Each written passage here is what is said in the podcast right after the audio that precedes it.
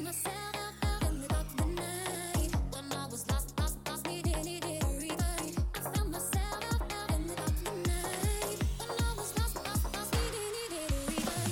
味しいビール飲んでますか？コグネです。さあ今回もですね3周年の記念プレゼントの方に寄せられたコメントこちらをね紹介していきたいと思います。今日はですね糖水葉っぱ子さんからいただいたコメントになります。ビールがどんどん好きになる配信をありがとうございます。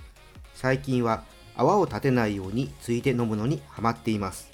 あのほっと落ち着くビターな味わいに恋してます。これからもビールのいろんな一面をビアコイを通じて知って好きになっていきたいと思います。お体に気をつけて今後も配信活動を応援しています。ということで糖水葉っぱ子さんありがとうございます。ねあのー、泡なしでね継ぐっていうことなんですけども実は、ね、あんまり僕泡なしの話ってビアコイでしてないような気がしていまして確かに次の分けのね中で泡なしっていうのがあるんですけどもこれね合わないとまたそれはそれでねいつもの泡があるのとは違ったね香りの立ち方とか味の感じ方とか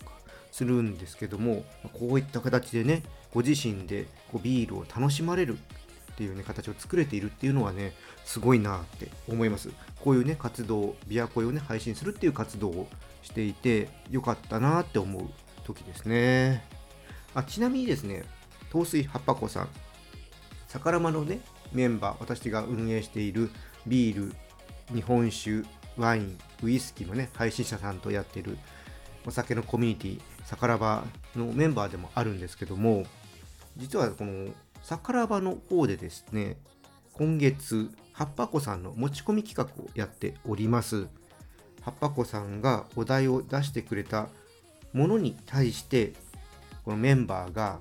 旅をプレゼンするっていう企画ですね。こちらをね今配信しているんですけどもまあ、その中で、まあ、今回ねこう持ち込んでくれた葉っぱ子さんに MC をやっていただこうということで今月はメイン MC が葉っぱ子さんで、まあ、それに対して私たちが1人ずつ、えー、毎週ね、出てプレゼンをしていくっていうのをやっております。えー、私もね、プレゼンさせていただいておりますので、このね、配信がされてる頃には出てきてるかな。ちょっと後かもしれませんけども、ぜひね、聞いてもらえればと思います。私がどんなところのね、旅をプレゼンしたのかね、ぜひ聞いてもらえればと思います。はいじゃあねここからビアコイやっていきたいと思います。この番組はですねビール紹介やビールにまつわる話をお届けすることでビールが飲みたくなるビールが好きになっちゃう番組です。今回は楽しく学べるビールクイズやっていきたいと思います。さあね今日はどんな問題なんでしょうか。ぜひチャレンジしてみてください。それでは始めていきましょう。ビアコイオープンです。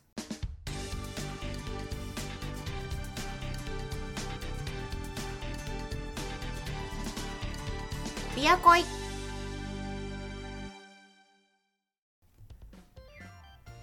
改めましてビアコイです。じゃあクイズやる前にねまずはちょっと乾杯していきましょう。今日はですね札幌ビールのホッピンガレージアリマストンビールです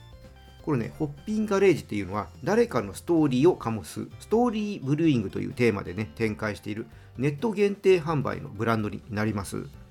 今回はですね、時間の経過とともに表情を豊かに変えていくビールということで東京三田のガウディと呼ばれ17年以上もセルフビルドでビルの建築に挑む建築家の岡圭介さんのストーリービールです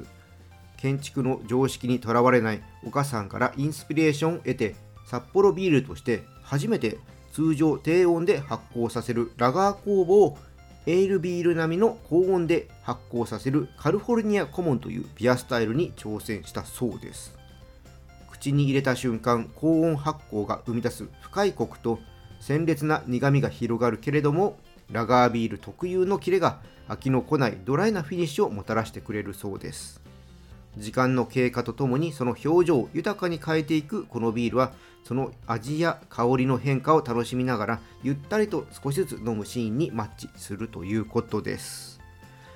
人間の想像力と想像力これあの想像を作る方とねあの思い描くっていう方ですね。両方のこれね想像の力ものづくりの喜びが込められた商品ということです、まあ、普段ねあんまり、えー、このねビアスタイルですね大手さんでは作らないようなビアスタイルが出てくるのがホッピンの面白いところですね。で今回はカルフォルニアコモということで、まあ、過去にビアコイでも何回かね出てきてはいるんですけどもまああまりね飲む機会のないスタイルですね。じゃあこれねどんな感じになってるのか楽しみなので早速開けていきたいと思います。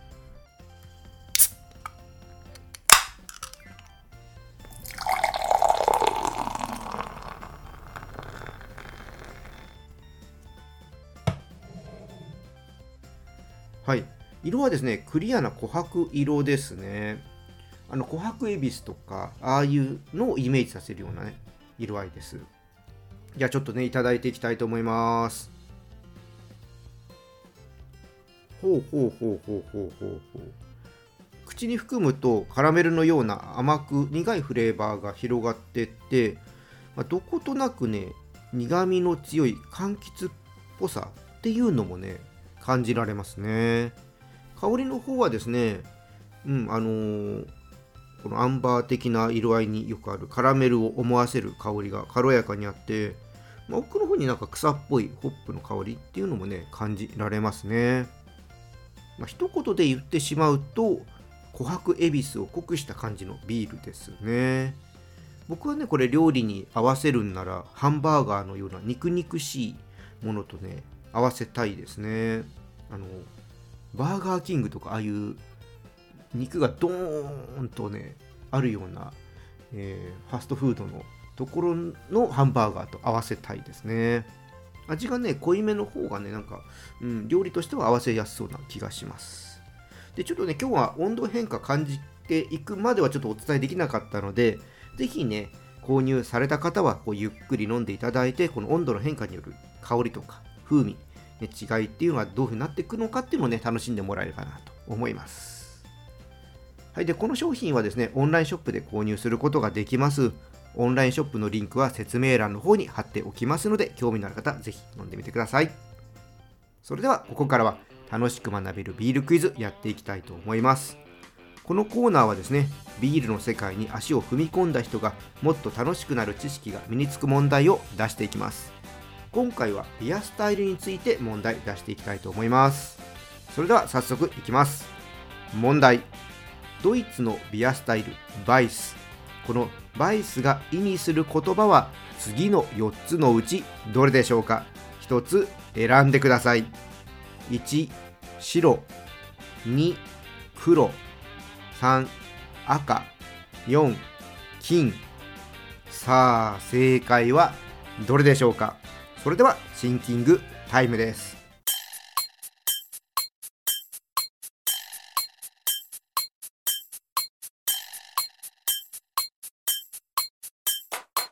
答えは決まったでしょうか？正解の前にもう一度選択肢の方をお伝えします。1白。2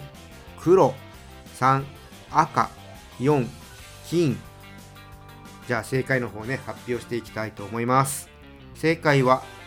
1の白です。皆さん正解したでしょうか？バイスはですねドイツ語で白を意味する言葉です。小麦麦芽を使用したビールで見た目が白濁していることからバイスと呼ばれています、まあ、日本で言うと白ビールですね。でこのね白ビールというとね、まあ、バイツェンがありますけどもバイツェンはドイツ語で小麦を意味する言葉になります。でね、この同じ小麦麦芽を使ったバイスとバイツェン。これね、呼び方の違いは醸造された地域で異なってきます。バイスはですね、伝統的に南ドイツとオーストリアの一部地域で作られたものを言います。で、バイツェンの方はそれ以外の地域で作られたものを言います。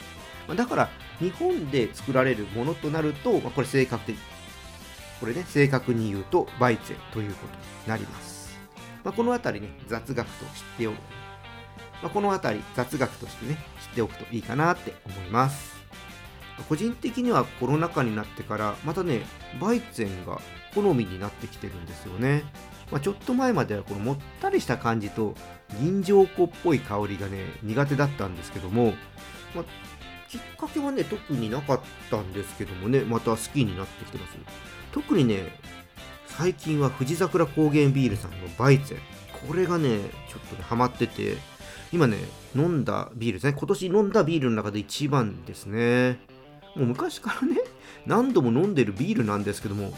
なんかね最近飲んでねあれこんなに美味しかったっけってねびっくりするくらいでねすごくねハマってるんですよね。見かけたらね飲んじゃうんですよ。これねまだ飲んだことねない方いたらねぜひ飲んでみてください。はいでこれでもねまたビールに詳しくなったと思います。ビールクイズに挑戦していただいてどんどんビールに詳しくなってください。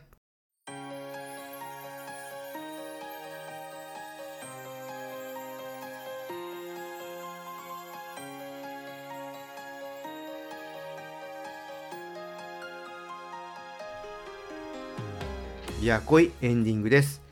バイススタイルは IPA の人気に押されて最近ねちょっとね存在が薄くなっているかなっていう感じがあります。5年くらい前までは苦味が弱くてフルーティーな感じがあるのでこのビールの多様性感じてもらう時にはよくねピックアップしてたんですよね。であの今はねカルチャースクールとかでもこのビールお伝えしてるんですけどもうーんとね白ビール系はねやっぱりねちょっと盛り上がりが欠けててですねこの辺りちょっと思考がね変化してきてるのかなっていうのはね感じてますまあ、こういう流行りとかは変わっていくので、またね、このいずれ白ビール系の人気っていうのはね、戻ってくることもね、あるとは思います。なのでね、うん、まあ、この辺がね、変化していくのはまた見ていて楽しいとこではあったりするんですけどもね、うん、また5年後とかどんなものが流行ってるのか楽しみにね、していたいなって思ってます。はい、じゃあね、この辺りで今日は終わりにしたいと思います。このチャンネルではリスナーさんからの感想や質問をお待ちしています。あとね、リクエストもね、お待ちしてます。ぜひね、気軽にレターとかコメント送ってください。また、今日の配信が良かったらぜひ、いいねとフォロー、そして SNS でチャンネルのシェアよろしくお願いします。それでは皆さん、お酒は適量を守って健康的に飲んで楽しいビールライフを過ごしましょう。二十歳になっていない人は飲んじゃダメだからね。お相手はビールに恋するラジオパーソナリティコグネでした。また次回も一緒にビールに恋しましょう。